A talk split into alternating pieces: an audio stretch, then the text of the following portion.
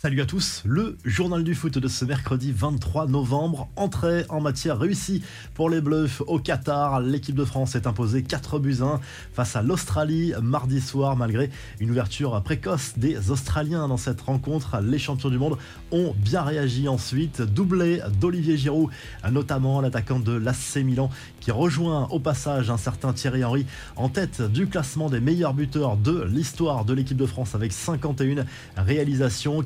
Mbappé et Adrien Rabiot ont également marqué dans cette rencontre. Le Parisien qui, malgré une énorme occasion manquée en première période, a fait preuve d'une activité débordante offensivement. Il a touché 19 ballons dans la surface des Australiens. C'est du jamais vu depuis 50 ans en Coupe du Monde. Et la mauvaise nouvelle, malheureusement, pour l'équipe de France, c'est la blessure de Lucas Hernandez, forfait pour le reste de cette Coupe du Monde. Le défenseur du Bayern Munich, victime d'une rupture du ligament croisé du genou droit. Il devrait être absent pendant plusieurs mois et les Bleus, en tout cas, qui se retrouvent en tête de leur groupe après ce premier match. Ils affronteront le Danemark samedi.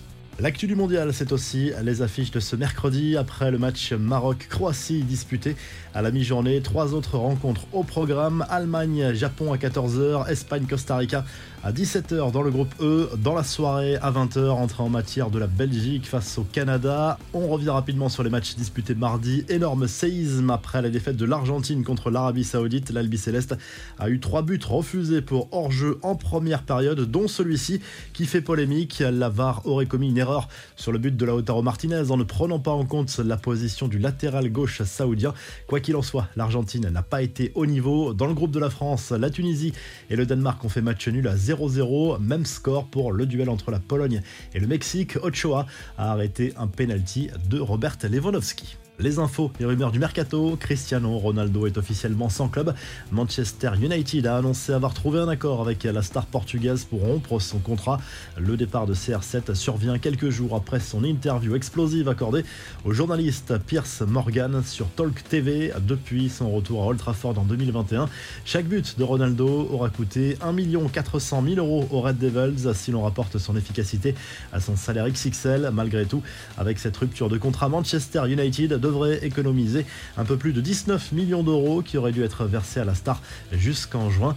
Le joueur a envoyé un communiqué à plusieurs rédactions après cette annonce et rappelle son amour pour le public mancunien. Il confirme sa volonté de trouver un nouveau défi après la Coupe du Monde. Chelsea pourrait revenir à la charge selon les médias britanniques.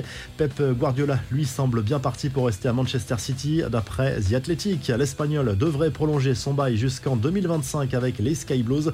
Son contrat actuel court jusqu'en juin 2023. Une officialisation serait même imminente et le PSG prêt à faire une petite folie pour enrôler Hendrik, présenté comme le futur crack du foot brésilien. Le club parisien aurait formulé une nouvelle offre à Palmeiras en se positionnant également sur Estevao Willian, 15 ans, contre un chèque global de 80 millions d'euros pour les deux joueurs. Mais selon UOL Esporté, l'offre a été refusée. On passe aux infos en bref. Les propriétaires américains de Manchester United ont annoncé mardi soir qu'ils étaient ouverts à une vente du club. L'échec du retour de Ronaldo au club est un des marqueurs de l'incapacité de Manchester United à se refaire une place au sommet de la hiérarchie britannique. L'éventuelle opération pourrait se chiffrer à plusieurs milliards d'euros. Enfin, les belles images de ces supporters japonais présents au Qatar pendant la Coupe du Monde, on les voit nettoyer les tribunes d'un stade dans lequel leur équipe ne jouait même pas ici pour le match d'ouverture de la Coupe du Monde entre le Qatar et l'Équateur dimanche dernier. Bravo à eux.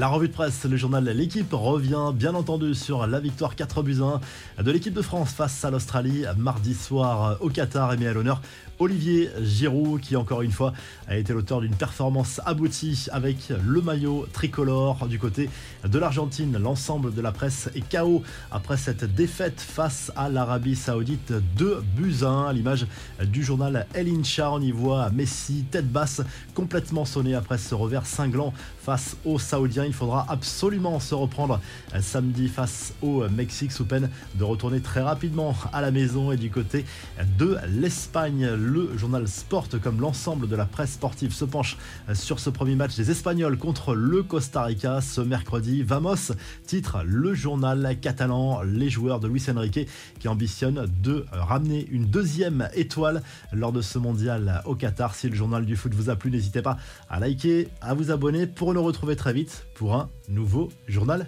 du foot.